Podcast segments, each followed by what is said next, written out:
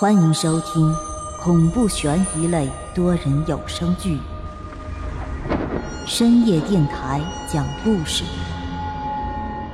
作者：木冬，演播：万花昆声团队，精彩马上开始。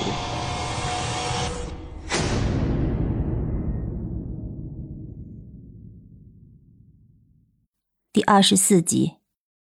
于是我便准备给他回复一个同样的表情，可就是在我选择表情的时候，他却给我发来了一张照片。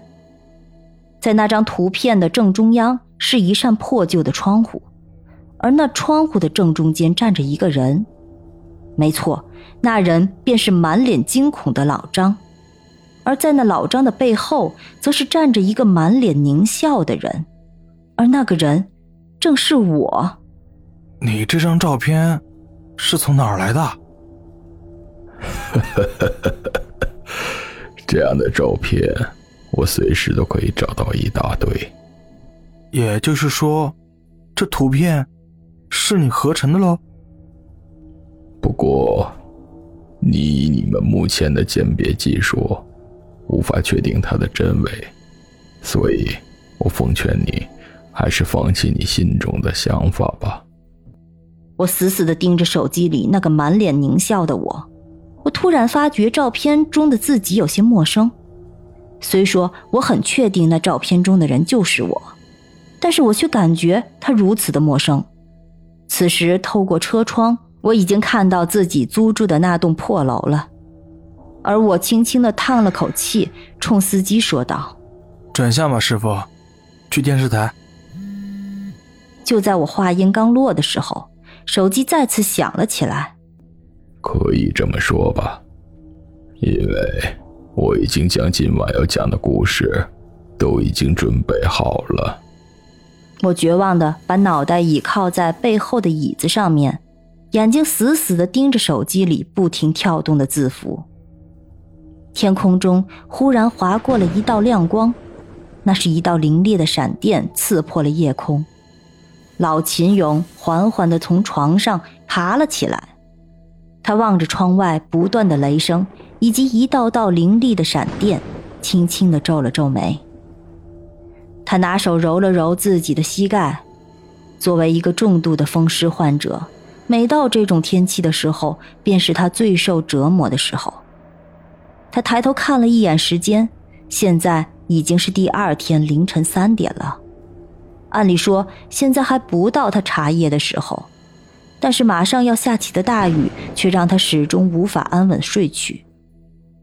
他轻轻地叹了口气，拿手强撑着，把腿放在了地下，而后紧紧地拧着眉头走下了床。对于此时的他来说，每走一步都是煎熬。他挣扎着走到床边后，便拿起拄在床边的拐杖。一瘸一拐地走到了门外。这是市里的一家广播站，这里所有的建筑都已经经历了很多个这样风雨交加的夜晚。楼不是很高，但是设施却都十分的老旧。如果那一道雷有幸光临这栋楼的话，恐怕这栋老旧的办公室里大大小小的电线都要遭殃了。所以他现在要上楼去检查一下电路。出门前，他还特意准备了一把雨伞。他把伞绳挂在裤子上后，便出门了。楼道里很黑，一层的顶灯都已经年久失修了。他一边拿着手电，一边拄着拐杖，在艰难地往楼上挪动着脚步。这二十多级的台阶，对他来说简直就是一种折磨。他一边缓缓地往上爬，一边喘着粗气。在经历了九九八十一难痛苦的折磨后，他终于爬到了二楼。他站在二楼的楼梯间，依靠着扶手，颤颤巍巍地从口袋里掏出了一支焊枪，叼在了嘴里。尼古丁和焦油燃烧的瞬间带给他快感，很快便冲散了他肩膀上的痛苦。此时，窗外的电闪雷鸣都已经渐渐停歇下来，取而代之的便是黄豆大小的雨点儿。那一颗颗水珠拍在窗户上面，啪嗒啪嗒直响。窗外的雨水混合着泥土的芳香，充斥着他的口鼻。他嘴里低声骂了一句脏话：“现在的雨连味道都已经变了，我怎么记得小时候的雨是甜的呢？”由于此时外面的雷声已经渐渐停了。所以此时他便不必再担心那老旧的电线遭受雷霆的折磨了。脚上传来阵阵的隐痛，让他根本无法闭眼睡觉，所以他便索性又从口袋里掏出了一根烟，叼在了嘴里。这种天气，你下这么大的雨，老天呀，你这是要折磨死我这个老头子吗？老秦勇说罢。嘴里还碎碎念的咒骂了几句，而就在他低头准备续烟的时候，透过那扇模糊的窗户，他看到院子里突然有一个黑影出现在一楼的门口。